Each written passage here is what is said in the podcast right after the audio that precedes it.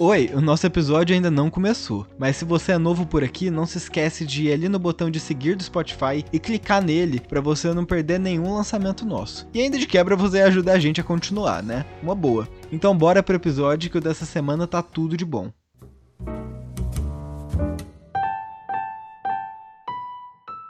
Olá a todos, sejam bem-vindos ao nosso 14 episódio de Psicopauta. Para quem é novo por aqui, não conhecia nosso podcast, meu nome é Rafael Dutra.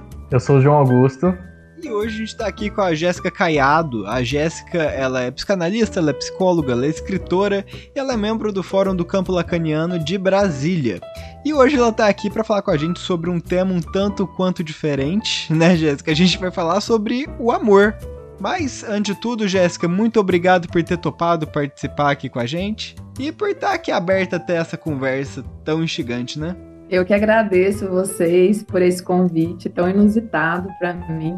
Já conheci o projeto, inclusive, do Psicopauta, alguns colegas já gravaram aqui com vocês e agradeço imensamente esse convite. Estou muito animada. Vamos começar um pouquinho, Jéssica. Para quem não conhece você, para quem colou de desavisado aqui, é, quem é você? Como você chegou até aqui? Como que esse tema né, do amor surgiu no seu percurso? Por que o amor também? Ixi, é muita coisa. É, eu cursei graduação de psicologia na Católica, né, Universidade Católica de Brasília. E eu sempre fui atravessada pela psicanálise e ao final a gente faz a monografia. E a minha monografia foi sobre o desamparo e o fracasso do sistema prisional. Aí você deve estar se perguntando o que, que isso tem a ver com amor, né? se a gente está falando de desamparo, a gente também fala do fracasso da civilização em relação à felicidade, essa promessa civilizatória. Inclusive, uma das saídas que se encontra é do amor. Então, desde lá, eu já estudava sobre a temática do amor. O amor começa após ao desamparo, ao fracasso, muitas vezes se entendendo o amor como essa o desamparo, na verdade, como uma falta de amor, né? Então, se tem desamparo, faltou o amor, como se o amor desse resposta a tudo. E depois eu entrei no mestrado na Universidade de Brasília, e o meu tema de pesquisa foi um pouco mais clínico, foi sobre transferência e amor, um enlace pela ética. Eu estava realmente tomada com as questões do analista e eu ficava pensando qual é a relação entre a transferência e o amor. A transferência é amor? Então, eu ficava realmente com essa questão. Fiz três capítulos sobre isso, um rastreio inteiro sobre a transferência, um segundo capítulo diferenciando um pouco a ética da moral, para entender o que, que é isso da transferência de fato, e no último capítulo, mais enlaçado com Lacan, para falar do banquete de Platão, seminário 8, trazendo aí todas as questões com Sócrates. Você fez uma grande epistemologia, né? Você foi atrás realmente de tudo que poderia explicar aquele termo. Inclusive, ainda são questões aí para um futuro aí doutorado, que eu acabei não entrando por conta da pandemia, mas continuei com os estudos no fórum, no Fórum do Campo Lacaniano de Brasília, que é ligado à Escola é, de Psicanálise dos Fóruns do Campo Lacaniano e à Internacional dos Fóruns. Então, a gente tem aí por dois dispositivos base, o cartel e o passe. E no cartel eu continuei estudando sobre transferência. Então, são sempre questões que eu tento ir embora, mas sempre voltam.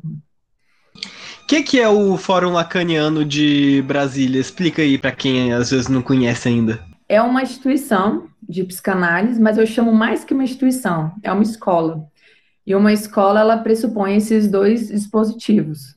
Nós temos, inclusive, seminários abertos à comunidade, então, para quem realmente quer ouvir um pouco do que é o fórum, eu, inclusive, coordeno um seminário, que é do Seminário 11, os quatro conceitos fundamentais da psicanálise, a transferência é um deles. Então, é, é sempre um, um prazer, assim, ouvir as pessoas, e atualmente eu estou como coordenadora e nessa função, muitas pessoas procuram realmente para estudar em cartel. Às vezes, pessoas que são membros do fórum, às vezes, pessoas que não são. Então, é muito interessante o cartel também como essa porta de entrada, para começar realmente a ver essa escola. E, e, nós temos o fórum em Brasília, temos fórum em São Paulo, no Rio, em outros países. Realmente é, é uma comunidade de psicanalistas, que eu acho super interessante. É realmente dispostos a sustentar a ética aí da psicanálise. E qualquer pessoa pode fazer parte? Qualquer pessoa pode fazer parte, mas olha, é que nem qualquer pessoa pode ser psicanalista, sabe? Aquela história. É, na verdade, sustentado realmente por um desejo muito forte ali, né? De entender um pouco o que é escola, o que se passa, o que, que é, por exemplo, a escola de psicanálise, que é internacional dos fóruns. Tem aí várias é, diretrizes mesmo, né, dessa prática, porque às vezes a gente acha que estudar psicanálise com os pares em uma escola é super importante, mas o fazer escola também é, né, você conseguir difundir a psicanálise, você conseguir transmitir algo aí do intransmissível, e eu acredito que o fórum faz isso muito bem. Eu, inclusive, comecei a ler psicanalistas que eu nem sabia que era do fórum, depois que eu fui me dar conta. Por exemplo, um que vocês devem conhecer, que é o Antônio Quiné. Então, é, isso para mim foi super interessante, a Colette Soler, inclusive, né, como precursora aí na França. Então, é, é de lá que vem o campo lacaniano. Legal, então é, é, uma, é um estudo muito mais específico, né, da, da psicanálise do que o que chega a gente, às vezes, na universidade. Dá para Quem ama psicanálise consegue é, entrar a fundo, né, mergulhar de verdade ali no estudo. É, é porque a formação ela é contínua, né? Então, ainda mais com Lacan, isso continua. E então tem análise, né? Sempre falam, né? Da análise, estudos pessoais e supervisão, o tripé da formação. Mas eu acho que quando você está numa escola de psicanálise, isso te mobiliza muito mais. Você tem que realmente estar sustentado pelo desejo, não por uma demanda, né? Então tem que ser algo ali que você vai reforçar todo dia essa aposta nessa formação tem que ser apaixonado mesmo, né? Fazendo até um paralelo com o tema do, de hoje, assim, tem que ser apaixonado. Porque, às vezes, na faculdade, a gente, às vezes, tem um semestre de psicanálise, né? Vê um pouquinho de Freud, Lacan, daquele jeito, assim, mais ou menos, o que dá para engolir ali e passa para frente. Então, acho que é um, um, um estudo muito legal, né? Para quem gosta, para quem é apaixonado pela psicanálise.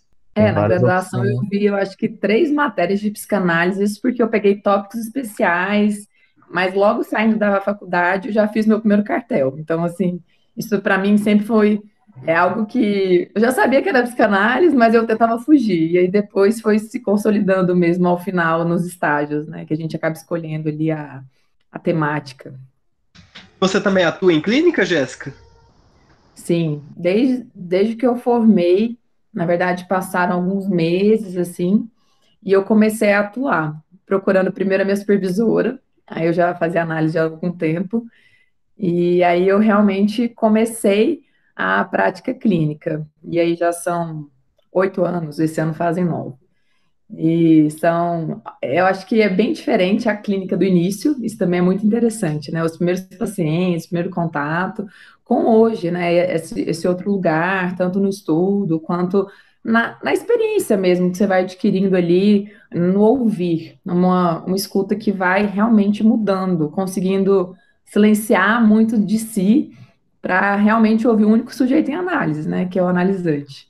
E na clínica, já falando da clínica, como é que, é, nesses seus anos de experiência, junto com a sua pesquisa, como que você vê a psicanálise com a clínica e o amor, né? Tipo, o tema, o amor e a psicanálise na clínica, como que eles conversam? Tem espaço para falar sobre amor na clínica e na psicanálise? Como que você vê isso? Eu acho que tem demais. Porque assim, o Freud falava lá no início, né, que a gente tem três fontes do nosso sofrer. A, é, tem aí tanto a potência da natureza quanto a fragilidade do nosso corpo, mas coloca uma última que é a insuficiência das normas para regular os vínculos humanos. E aí, em algum momento, que é também no, no Mal-Estar na Civilização, de 1930, ele vai dizer que é preciso amar para não adoecer. Então acaba sendo ali um paradoxo, né? Se é algo que me faz sofrer, mas eu também preciso amar, senão eu, não, eu adoeço, então como é que é isso? E aí, por exemplo, em uma carta é, para Jung, eu adoro, inclusive, a correspondência do Freud do Jung, então, quem nunca leu, gente, por favor, leiam, eu adoro. Nessa, nessa carta, ele vai dizer que a psicanálise, na verdade, na sua essência, ela é uma cura pelo amor. E aí depois o Lacan vai dizer também que não se fala outra coisa em análise não falar de amor. Então eu vejo a clínica totalmente relacionada com amor. Não tem como é, falar de si e não falar de amor. Porque a forma que a gente investe nos objetos da vida é a forma que a gente ama, a forma que a gente aprendeu a amar, né? Então, eu também acho que é importante pensar que, além né, do que o Freud falava, que o amor nos humaniza, nos civiliza, um sujeito na psicanálise, por exemplo, ele não nasce, ele vai se constituindo. E ele se constitui como? Com a função materna e paterna, como ele aprende a amar. Então, a mãe vai traduzir o mundo para a criança, o pai está ali, de certa forma, para fazer aí uma interdição, e a gente vai vendo que ela vai se constituindo, gostando mais de umas coisas do que de outras, entendendo esse essa mãe que aparece, que some, e, e ali ela vai realmente é, fixando né, as suas formas de satisfação, de prazer, de amar, e aí a gente vai ter vários nomes, né? Então, talvez eu goste de pensar que o amor começa ali, começa nesse descobrimento do mundo. E é uma coisa interessante, inclusive que motivou a colocar também essa questão, é que pouco se fala sobre a, a devastação também que, o, que, o, que um amor po, pode trazer, né? Para a possibilidade de, de uma quebra que um sujeito pode, pode ter a partir de determinado amor, a partir de determinado sentimento.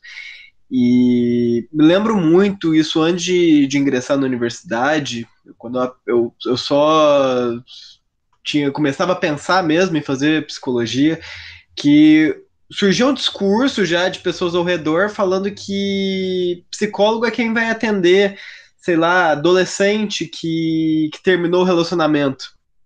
Sabe, fazendo, é, é, quase fazendo um pouco caso de daquela angústia ali da, que aquela pessoa sente. Sabe, é coisa boba. Quebrar o coração é coisa, é coisa pouca. E, e não é. A, a literatura tá aí até para falar disso pra gente, né? Tem nada mais devastador que o amor também. E é interessante que quando a gente fala em amor, a gente fala em uma aposta, né? Eu sempre falo que o amor ele é uma aposta, sem garantias. Mas você está falando do amor romântico. Aquele amor que a gente espera, inclusive, que seja maravilhoso, como talvez aí nos contos de fadas. Só que o amor romântico, na verdade, assim, a rigor, ele seria aquele amor que não dá certo, que é cheio de impasses, de terceiros. E, e eu acho que essa confusão ela se dá porque o Freud ele utiliza tudo como amor. Ele não vai fazer uma diferenciação, por exemplo, do que é amor. E a gente, a gente sabe que temos quatro tipos de amor. Temos o ágape, o filia, o eros e o caritas. Então, quando a gente vai fazendo essa divisão, inclusive na análise, a gente vai lá, ah, então, olha só, não é só o amor romântico que se trata, por isso da transferência também, né?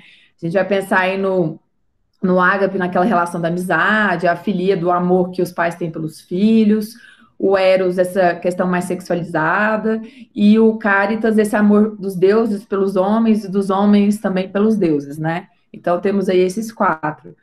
Só que a gente sempre acaba recorrendo a esse amor romântico do senso comum, como se um mais um fosse igual a um, nessa tentativa aí da unificação, né, daquele outro que completa.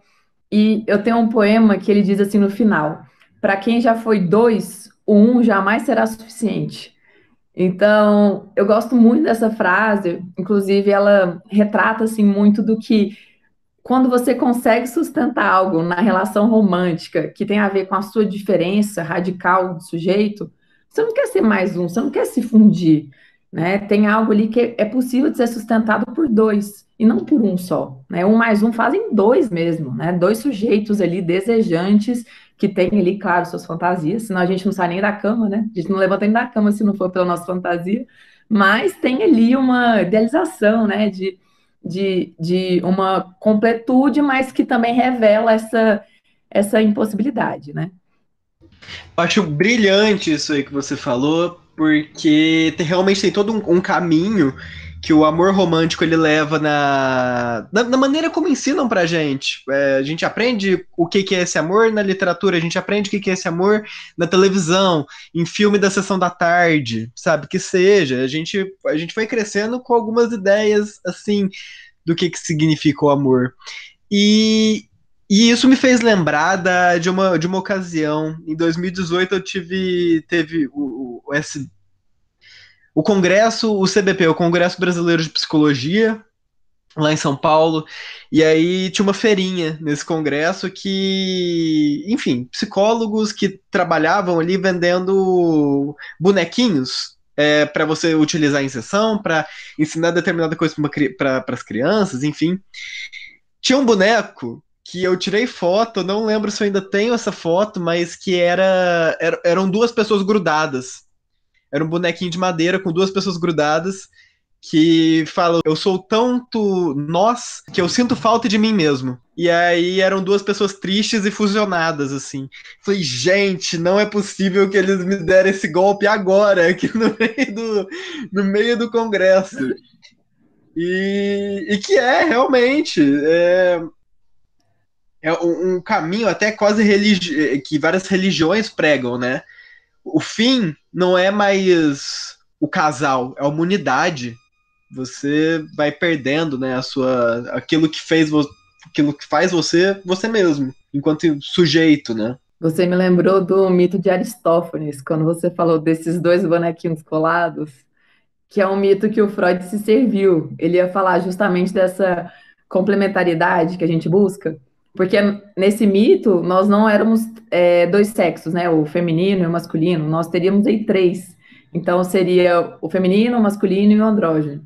Só que o andrógeno, justamente assim, por ele ser forte, ele era ambicioso, travou uma luta aí com os deuses, é, Zeus ganhou, e aí divide esse, esse andrógeno, que seria essa união do feminino e do masculino na, na, na mesma pessoa, né?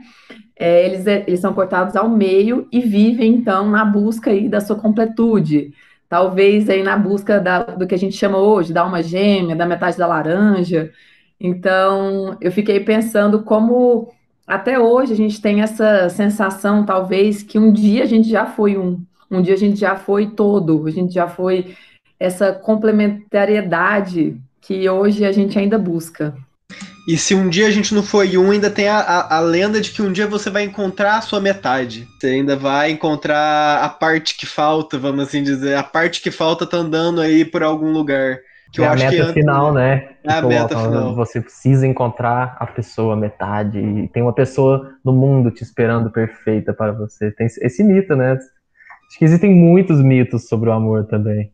Acho que o amor é um tema, que nem a gente, você estava falando, é um, é um tema tão popularizado, né? Principalmente o amor romântico. É, tem tantas, tantos mitos, né, de que é, para ser feliz tem que ser desse jeito, que tem que ser daquele jeito, e assim, na psicologia a gente trabalha com o individual, né, com o, o subjetivo, né, com a psicanálise, enfim, com todas as vertentes, que cada um tem uma, uma versão, né, do que é a felicidade, do que é a, essa complementariedade, né, do amor, e nas suas diversas escalas, né. E eu acho que o Freud e o Lacan, eles vão destruir o nosso ideal de amor, né? O ideal amoroso. Eles chegam para destruir, porque eles falam assim: então, não há esse lugar de completude que você está aí buscando. Ele vai falar justamente: não há encontro, há desencontro. Por isso que eu gosto sempre de pensar no encontro amoroso sempre com des antes, né? Porque é um desencontro. É, eu vi um, um meme esses dias, uma amiga me mandou, que eu vou compartilhar com vocês. Ele dizia assim, um, um, cara vendo assim a pessoa falar, e ele falava assim, e você gosta dele? E, e, e peraí, e ele gosta de você? E vocês se gostam assim mutuamente? Mas que estranho! Não, mas é sério isso? Justamente para falar que o encontro, esse encontro de eu gostar de alguém, outro gostar de mim, a gente realmente apostar em uma relação juntos, isso é o estranho, né? Esse é o estranho, e não o contrário, né? Da gente acreditar que o estranho ali seria é, o desencontro. Tem um, um texto que, que eu fiz faz um, faz um tempo, acho que faz uns dois meses já, lá pro, pro Psicopauta mesmo, que era do, sobre a série do How I Met Your Mother, não sei se você já assistiu. Era uma série de comédia, mas que o texto chama How I Met Your Mother e a Demanda do Amor Perfeito. Mas que a série, ela, a premissa dela se passa em torno do Ted, que é o personagem principal, explicando para os filhos como que ele conheceu a mãe deles. E aí são nove temporadas dos filhos sentados esperando o Ted contar como que ele conheceu a mãe deles e contando as histórias dele com os amigos dele, até o dia que ele conheceu a mãe. E aí vai passando por diversas mulheres na vida dele. É, e a série é um pouco canalha nesse sentido. Na verdade, totalmente canalha, porque ela ela promete para você durante todo esse percurso é, que é, é só esperar, porque existe uma pessoa perfeita para você, uma pessoa sem defeitos, uma pessoa que foi esculpida a dedo, sabe? A mão, assim, bonitinho, que, que vai compreender todos os seus erros. E você não vai precisar mudar alguma coisa, ou alguma coisa assim vai acontecer para vocês poderem é, conviver bonitinhos, vocês se amam, é, cada um vai ceder em determinado espaço, sabe? É, não, são, é, é, ele é fornecido para ele uma pessoa sem falhas, uma pessoa totalmente perfeita que era só ele esperar que aquela pessoa chegaria. E eu acho que isso entra um pouco na, na nossa terceira pergunta também. É, né, que tem uma frase é, do Lacan, né, que fala sobre amar é dar o que não se tem a alguém que não quer, né? E o que, que você pensa sobre isso? O que, que você acha? Porque é uma frase muito. Enfim, eu vou deixar para você.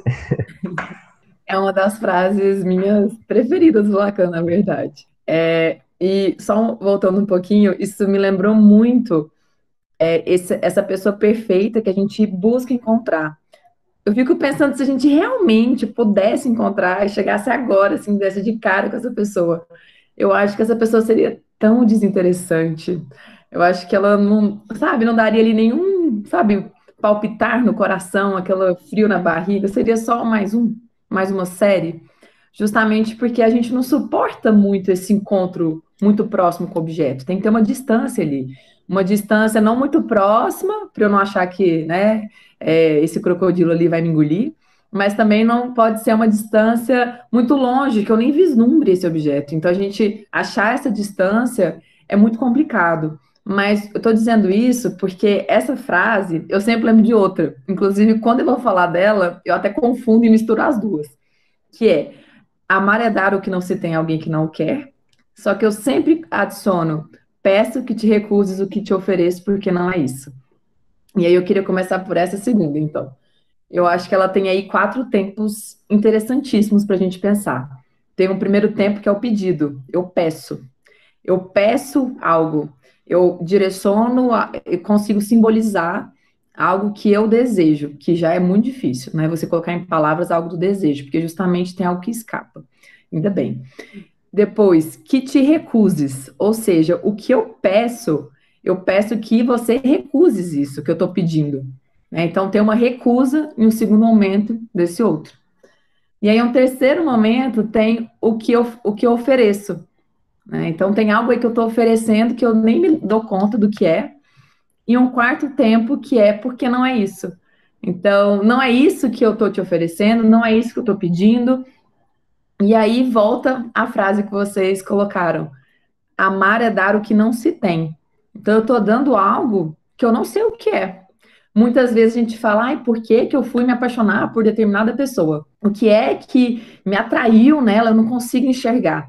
Né? Amar é dar o que não se tem. Você não sabe o que você está dando para aquela pessoa que teve esse encontro, e você não sabe o que te despertou, que traço né, que se repete aí desse lugar é, de objeto amado aí pelos pais. E em algum outro momento, é, você coloca, né? Alguém que não quer, porque se você imaginar e pedir isso que você está imaginando que a pessoa quer, não vai ser isso, vai ser recusado. E essa demanda ela vem num pacote pronto, né? E o que, é, o que a gente escuta muito no consultório é aquela pessoa que muitas vezes tenta se moldar para encaixar em um ideal que a pessoa está buscando. Então, ah, ele quer realmente alguém assim. Então, é, ele quer isso, então eu preciso realmente me colocar nesse objeto ideal, nesse lugar ideal, porque aí sim eu vou ser amada.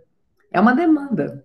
E a gente tem que lembrar que toda demanda é de amor e de reconhecimento, né? Então, em algum momento, tem esse, esse desencontro do que eu imagino que o outro quer, do que o outro imagina que ele está pedindo, do que eu imagino que eu estou respondendo, e do que ele está recusando, que nem sabe, né? Então, no fundo, ali gente... nada, é difícil até saber o que, que existe ali, né?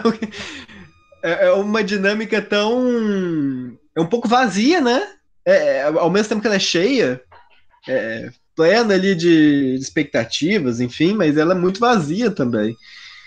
Principalmente ainda mais cheia de angústia. Muito cheia de angústias também. Exatamente, ainda mais agora com essa fala que você falou agora, eu, eu percebi muita, primeiro, contradição é, no amor, eu quero, mas não quero, aquela coisa assim, e, e é uma coisa pouquíssimo palpável, né? Não é uma coisa assim, não sei o que eu quero, não sei o que é, sabe? Não é uma coisa que gente, por que, que eu me apaixonei por tal pessoa? Por que que, tipo, não é uma coisa que existe uma resposta a tal coisa, mas isso, aquilo, vira isso. Não, tipo, é uma coisa muito abstrata, pouquíssimo palpável, né?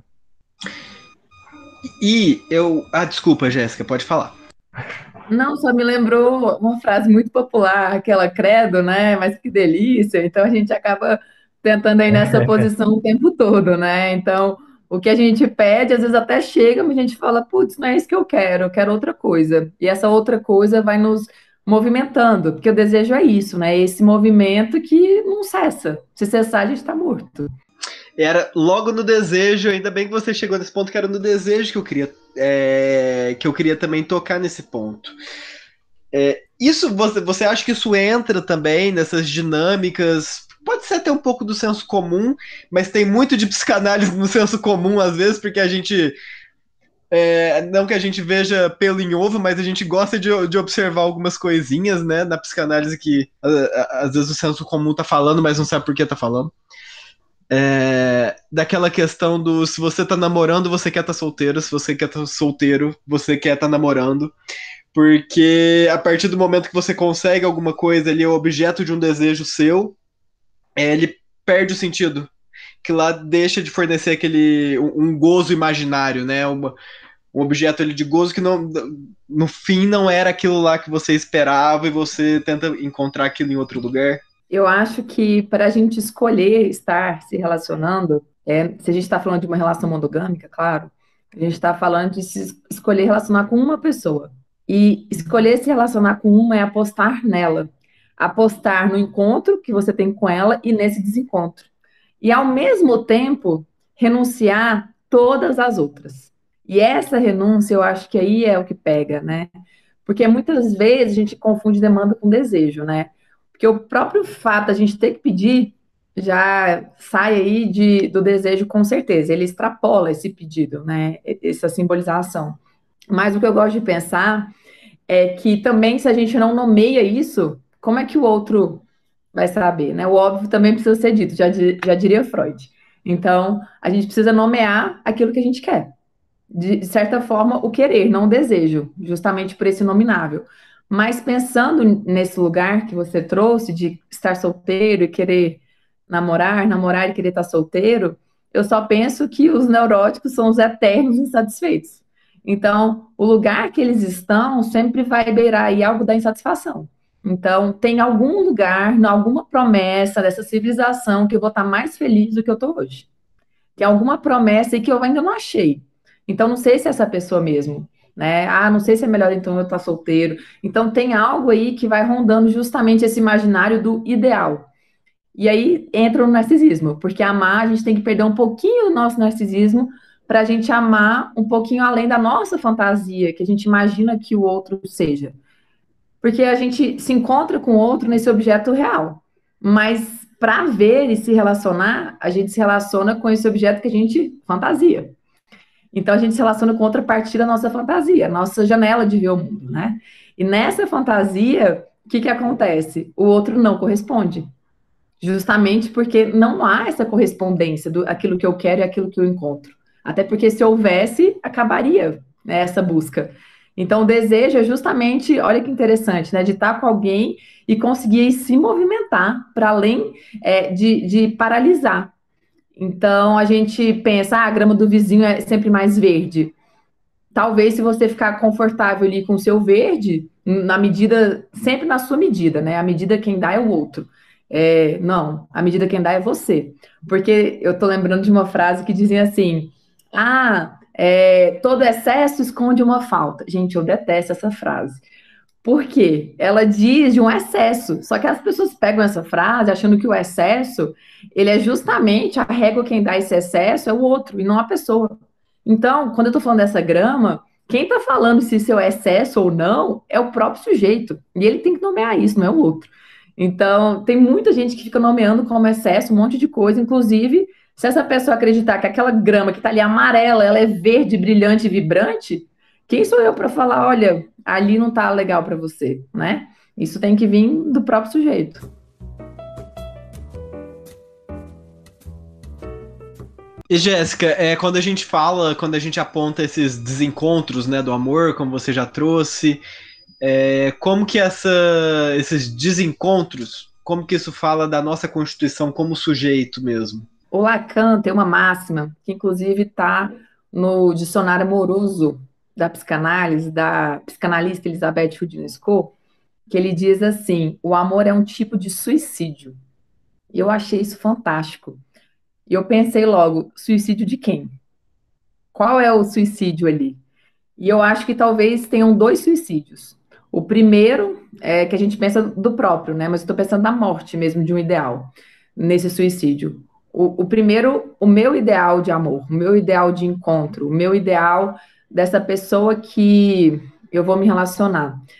E um ideal também do próprio sujeito de felicidade um próprio ideal que às vezes não coloca em jogo ali o desamparo, um ideal que a gente coloca o amor, uma visão muito infantil, é, como a pessoa toda boa, como se também não tivesse uma parte nela que fosse, inclusive, do ódio. O Lacan vai falar justamente do amódio, né? O, o ódio não sendo é o oposto do amor, como muitas pessoas pensam até hoje, mas e sim a, a indiferença. Então, o ódio, gente, a gente precisa de muita energia para brigar com alguém para investir nisso, né? Então é um investimento nesse objeto, né? um investimento nessa pessoa, até para brigar. Se você não se importa, você nem briga, você sai e vai embora. Vou perder meu tempo aqui para quê, né?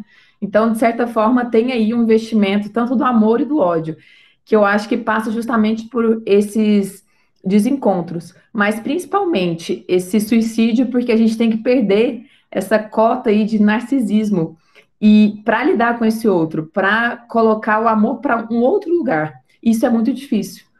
Como eu vou falar, abra mão disso, que é seu, que você já tem, com uma aposta em algo que você desconhece, que talvez realmente não retorne para você. Pensando aí realmente no investimento que o, o, Freud vai falar, né, da pulsão de objeto, né, da pulsão sexual. Então, como é que eu posso garantir isso? Não tem. Então, é, é muito difícil a gente querer abrir mão. Tem um, uma outra questão também que é, eu gosto de pensar, que o desejo é aquilo que a gente não pode possuir. Então, a gente pensar o outro nesse desencontro como algo que eu não posso possuir, eu realmente me interesso pelo outro por aquilo que me falta. É, inclusive, volta a tentativa de completude, né? O outro vai ter aquilo que me completa, aquilo que, de certa forma, eu não tenho, mas a partir do outro eu posso realizar o, o que falta em mim. Então, é colocar, gente, muita pressão em cima desse outro, né? O outro tendo que ser ali um anteparo para minha falta. Isso é muito pesado. É, sempre a gente tem que pensar em desejo, né? A gente vai falando aí na psicanálise, ele é inconsciente. Sempre que eu tô falando aqui de desejo é isso, né? Inconsciente, ele é sexual, ele é recalcado, ele é proibido. É, justamente porque ele está falando aí dos objetos de amor. Então, encontrar com esse objeto de amor, ele é, é, é, algo, né, que tem a ver com desejo. Então, como eu vou incidir nesse lugar? É, eu tenho que falar daquilo que eu não tenho, daquilo que eu não sou. E aí eu lembro de uma fala de uma paciente que ela falava assim: Nossa, mas no casamento, né, ela investindo ali, mas eu fazia tudo por ele e ainda assim não deu certo. E eu fico pensando, né, eu fazia tudo, eu fazia tudo, não, não tinha espaço para falta. Então, de certa forma, esse tudo, ele incide justamente por algo que não tem ali um desejo. Essa aproximação com o objeto ficou muito próxima, né? Então, assim, já fazia tudo por mim. O que mais que eu precisava fazer? Nada, né? Então, a falta ali, ela mobiliza. Às vezes a gente vê ali nessas relações amorosas, ali no início, a gente falando, ah, não, eu vou sumir um pouquinho para ver se faz falta. Também tem isso, né? De um jogo ali amoroso, de vamos ver como é que como é que o outro responde, né, a essa falta. Então, acho que também vai por aí. Aproveitando isso que você falou, é, acho que tem muito a ver também como que o amor é, e, os, e os desencontros eles se relacionam com as nossas angústias. é, nos relacionamentos afetivos? Como que se dá essa relação? Que, como é que você vê essa, essa questão? Para isso, eu acho que a gente tem que voltar um pouquinho. É, se a gente pensar nesse amor romântico, é, a gente tinha um direito, inclusive, dos próprios casamentos, foi dado o estatuto ali de casar por amor, e não casar por um pacto familiar ali, inclusive um pacto social. Implicaria, então, da gente conseguir se responsabilizar por uma decisão. É, e realmente levar ao cabo, né? Colocar ali o preço de sustentar uma escolha. Isso é muito difícil. E às vezes a gente quer realmente não escolher. Só que a gente tem que lembrar que não escolher também é uma escolha, porque algo ali vai se dando nesse processo, né, da sua não escolha. Então, escolher é uma escolha, não escolher também é, e, e, a gente tende a ter que escolher e se responsabilizar. Então, quando a gente vai falar de um casamento, né, nesse caso ali, pensando ali na, na construção do casamento na vida, né, ali da cultura, é, isso foi dado o estatuto para o sujeito de poder fazer essa escolha, para além de um ideal. Um ideal, por exemplo, de um bom casamento, rico, né, poderoso, de um nome, de um sobrenome. E aí eu fico pensando, se isso não estava em jogo e isso era a responsabilização que o sujeito tinha, agora tem uma outra coisa em jogo que ela é muito mais subjetiva, né, que não tem ali é, essa objetividade de alguém que está me dizendo o que eu devo fazer. Você sai do ideal do outro, do, do que deve ser, para pensar o que eu quero ser, como é que é isso. Em algum momento, quando a gente é constituído, né, a gente pensa ali, né, tem alguém que diz o que eu sou e depois tem alguém que me diz o que eu devo ser.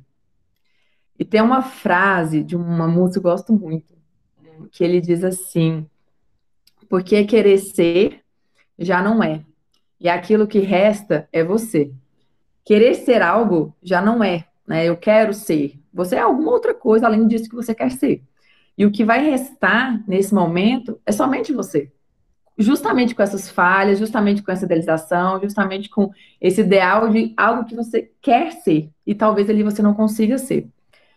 Mas a gente pensar em uma outra ideia que eu gosto bastante, é, se a gente consegue, em alguma medida, sair dessa escolha inclusive com esse ideal narcísico de alguém que tem que me completar, alguém que tem que ser minha metade da laranja, a gente vai entrar no que o Lacan fala do amor como um dom. E eu acho isso maravilhoso, assim, ele fala disso assim vivamente. Ele diz que até quando a criança está ali se constituindo, com a presença e a ausência da mãe, a gente vê esse momento como um signo de amor. E nesses signos, eles são portadores aí do amor, tem o desejo, tem toda essa relação, inclusive dessa demanda. E aí a gente consegue demandar, com, como Lacan fala, né, dos desfiladeiros, do significante. A gente consegue nomear isso ali que a gente está tá demandando, né? E a gente consegue pedir, olha só a frase que vocês disseram, né? Pedimos e recusamos também o pedido desse outro. Não é todo pedido que a gente aceita. Muitas vezes se é, mas tem momentos que a gente recusa. Inclusive, recusar é um, uma escolha, uma escolha de um outro lugar, que não aquele que o outro está me dando para eu aceitar. E aí, nesse lugar de dom, é, a gente tem que pensar também que a gente tem um presente aí que é gratuito e é dado ao outro por gratuidade. E a gente pode receber também da mesma forma. Porque muitas vezes a gente imagina o amor como uma troca.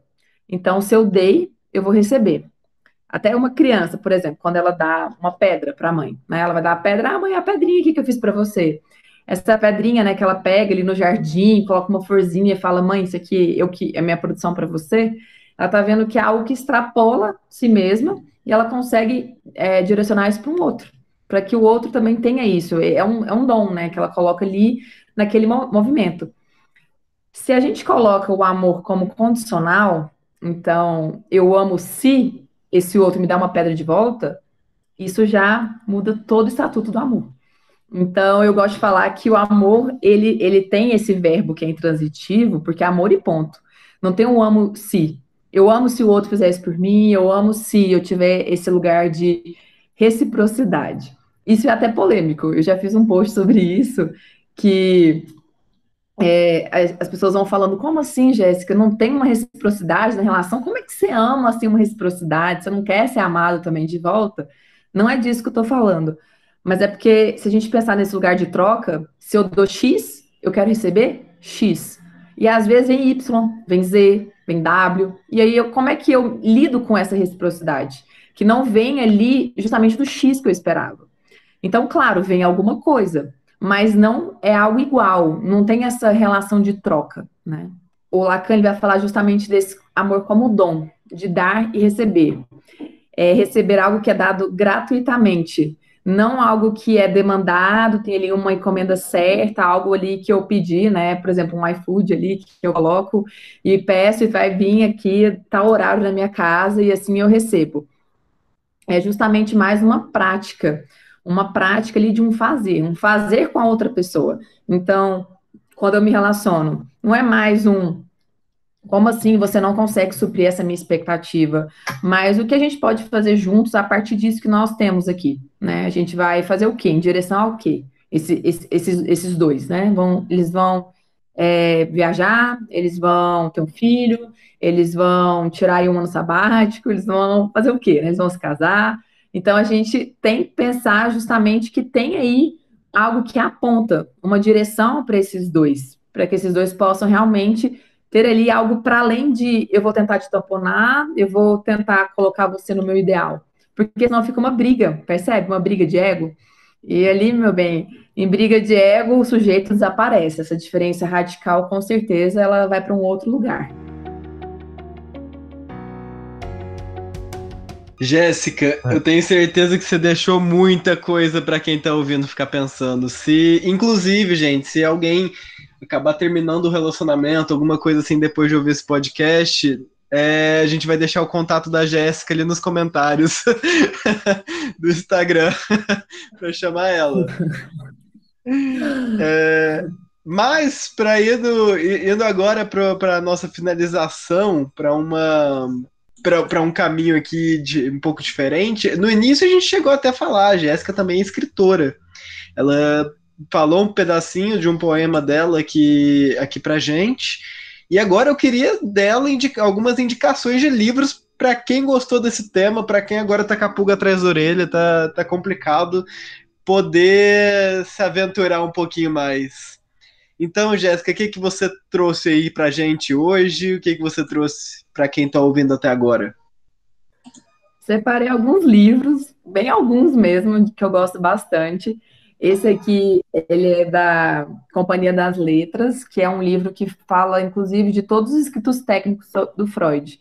E tem sobre a dinâmica da transferência, observações sobre amor transferencial, que a gente não falou aqui, mas, por exemplo, e quando o analisante se apaixona pelo analista, né? Porque isso também já é esperado da análise, justamente por essa relação amorosa. E qual é o também nome dele? Esse aqui? É, o nome desse. Esse é Observações Psicanalíticas sobre um caso de paranoia relatado em autobiografia, artigos sobre a técnica e outros textos. É o volume 10 da editora. Ah, o azul. É, para quem não tá, para quem só tá ouvindo é o livro azul de Freud, se vocês forem pesquisar. É porque é uma coletânea, né? De, ele pega de, um, de dois, três anos, pega tudo que ele escreveu e junta num só, né? Aí de 1911 a 1913, né? Nesse caso. Isso. Legal. E eu, eu já vou pegar na mesma coletânea, é o volume 12, que é a Introdução ao Narcisismo, que são os textos metapsicológicos, então 1914 1916. Tem Introdução ao Narcisismo, Pulsões e Seus Destinos, que são dois textos aí que a gente vai falar muito desse investimento libidinal. Temos também da editora Autêntica, a nova tradução de Pulsões e Seus Destinos. Que é eu do... amo essa edição, eu amo essas as edições da Autêntica. Pelo amor de Deus, me dá. Você tem todos eh, já? Você já conseguiu todos? Que montam a imagem do consultório dele? Ainda, é ainda legal. eu acho que ela não fez todas, mas assim, publicou, né? Ela tá aos poucos publicando. Mas a tradução é excelente, né? Porque ela é direta do alemão. E nesse aqui, que é Pulsões e Seus Destinos, de um lado é o escrito em alemão e do outro lado o escrito em português. Então, em questão de tradução, é muito interessante para a gente pensar os conceitos. E eu deixei outra aqui também da Autêntica, um All-Star na Cultura, que é uma tradução também direto do alemão, e é um texto que quem me acompanha aí sabe que eu amo, de 1930, que eu falei bastante dele, assim, em várias questões. Vamos para o Lacan. O Lacan tem o seminário 1, gente, que ele fala muito sobre narcisismo. Tem o seminário 8, que foi o que eu trouxe muito no meu mestrado, que é sobre a transferência. É, tem também o do 19, o 20, que ele vai falar sobre as formas de sexuação, para quem quer estudar aí, ou não todo, todo, feminino, masculino. E os escritos, né? Que ele também tem aí é, um texto que eu gosto muito, que é sobre a intervenção sobre a transferência. Agora eu queria ainda passar mais alguns. Continue passando, aqui tem todo, todo o espaço do mundo para livros. Tem um que eu gosto muito que eu trouxe, né? É do das máximas do Lacan, que é da Rudinesco, o Dicionário Amoroso da Psicanálise. Esse é um livro dela, ele, é, ele não é tão antigo, ele é de 2019, mas eu não vi ele muito divulgado. Eu gosto bastante. Ela escreve em uma associação livre, assim, vários verbetes. E para quem quer saber.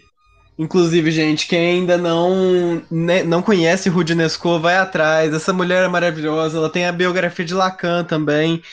Tem uma coisa que, se vocês querem conhecer Ruth Nesco, vai no YouTube e coloca o Roda Viva dela.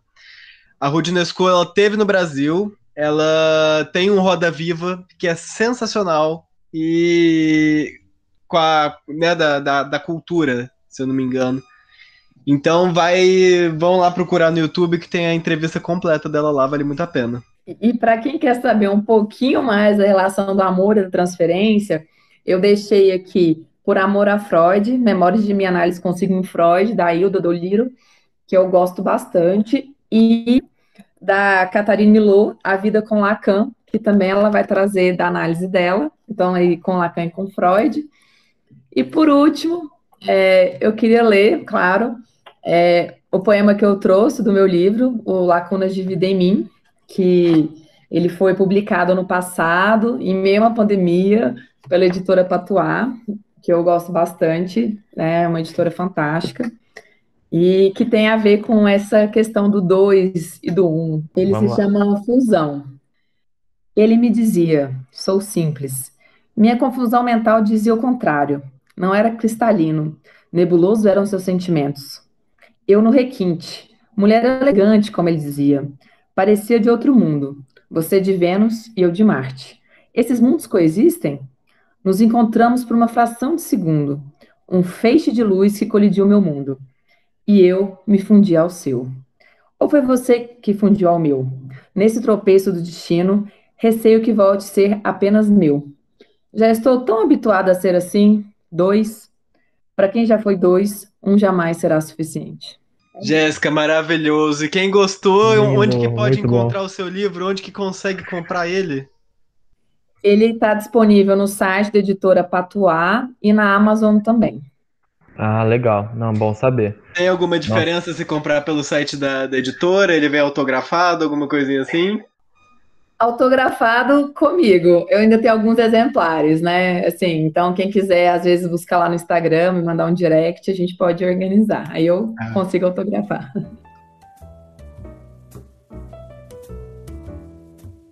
Inclusive, Jéssica, a gente estava conversando antes do podcast começar e você comentou sobre o café com letra.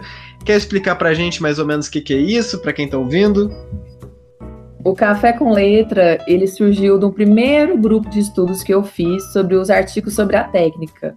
Eu tinha muitos seguidores que queriam estudar comigo e até então eu nunca tinha feito realmente uma divulgação de um grupo. E aí foi o primeiro. É, esse grupo, inclusive, depois foram para seis turmas, foi bem interessante, porque o café é para poucas pessoas, então a gente tem uma interação muito legal, a gente fala da clínica, da clínica de cada um, inclusive, tem trocas realmente, tanto da prática clínica, como também da teoria, enlaçado, né, sempre. E aí, a partir disso, a gente teve aí vários projetos, inclusive o Psicanálise Feminino, esse ano está o segundo ano, então a gente tem participação de outras psicanalistas, tivemos aí Maria Homem, Denise Maurano, é, enfim, a, a Malvine Zalkberg, psicanalistas que eu gosto muito da transmissão, e esse ano né, tivemos a segunda edição, mas também temos o Café com Freud, dentro do Café com Letra, que são os escritos, os artigos sobre a técnica, foi o primeiro, mas hoje eu estou estudando muito o conceito de pulsão. E aí a gente está passando aí por vários é, textos metapsicológicos. Então, o primeiro foi os três ensaios sobre a teoria da sexualidade, o segundo foi Introdução ao Narcisismo, o terceiro, que é desse mês, inclusive, Pulsões e seus destinos, e do mês que vem, o Além do Princípio do Prazer. Então, aí no Café com Letra é realmente um lugar para estudos sobre psicanálise. Então, às vezes eu realmente sou a mediadora desses encontros com outras convidadas, e em algum outro momento eu também sou a pessoa que vai tentar transmitir algo da psicanálise, algo desses temas. E eu sempre gosto assim de ter esses grupos porque é diferente, né? Esse lugar de troca é diferente esse lugar da clínica para a gente poder realmente é, ter um espaço com é, quem me segue, quem me acompanha, que quer ter um lugar mais de perto. E lá vocês têm, têm cursos mesmo? Às vezes cursos de pequena duração, alguma coisa assim que vocês oferecem? Esse psicanálise feminino, ele tá com dois meses de duração. Né? Agora em junho, inclusive, a gente vai ter um com a Casa Frida, falando sobre Frida e o feminino. Então, são dois encontros, mas esse do psicanálise feminino foram sete. Esse do Café com Freud são dez encontros. Então, a gente realmente vai vendo aí de acordo com o interesse, né, o desejo também das participantes, das convidadas. E quem quiser fazer parte, é, entrar em contato nesses cursos, é só chamar você no Instagram ou tem um perfil específico deles? Como que é? Tem um perfil específico, é arroba café com ponto letra. Então, ponto mesmo e letra por escrito, por extenso. É letra e não letras, porque letra também remete a um conceito lacaniano. Não é só um nome qualquer, né? Isso tem um significante muito caro para mim. Tudo enlace né, em relação à escrita, poesia, a letra, final de análise. Eu acho que isso é bem interessante a gente pensar desse lugar como uma transmissão, mas também um lugar é, é de estudos, né? Bom, gente, essa, esse bate-papo aqui foi maravilhoso. Jéssica, muito obrigado novamente por ter topado aqui participar com a gente. Foi, foi uma conversa além de construtiva. Eu, eu particularmente adorei e eu espero que quem está ouvindo tenha gostado também. Também adorei, muito obrigado. Nossa, é um tema muito bom, um tema muito importante de se falar. Muito obrigado por ter vindo. Eu e... que adorei esse bate-papo, muito obrigada. Foi maravilhoso aí, passou tão rápido falar com vocês. É, então, gente, muito obrigado para quem assistiu até agora. É, se vocês quiserem saber mais, vai conhecer o perfil da Jéssica lá no, no Instagram. Ela tá sempre postando muito, muita coisa interessante. Vocês quiserem entrar em contato com o campo Lacan, o fórum do Campo Lacaniano também, o, o Fórum do Campo Lacaniano tem, tem Instagram? Onde que as pessoas podem ir atrás? Tem, tem Instagram sim. É arroba FCL Brasília. Legal. Uhum. Então, enfim, se você quer conhecer mais o trabalho da Jéssica, quer conhecer o livro dela, inclusive, vai no perfil dela, arroba Jéssica Caiado, né? Se eu não me engano. Arroba Jéssica.caiado. Jéssica.caiado. E muito obrigado, o, o Psicopauta fica por aqui. Para você ver mais coisas, vai lá no nosso Instagram também, arroba psicopautaoficial. Agora esse podcast também está disponível no, nos podcasts da Apple, no podcast do Google, no além do podcast do Spotify. Então não existe desculpa para quem quiser não poder ouvir ele. Muito obrigado pela sua audiência até aqui e até o próximo episódio do Psicopauta. Até.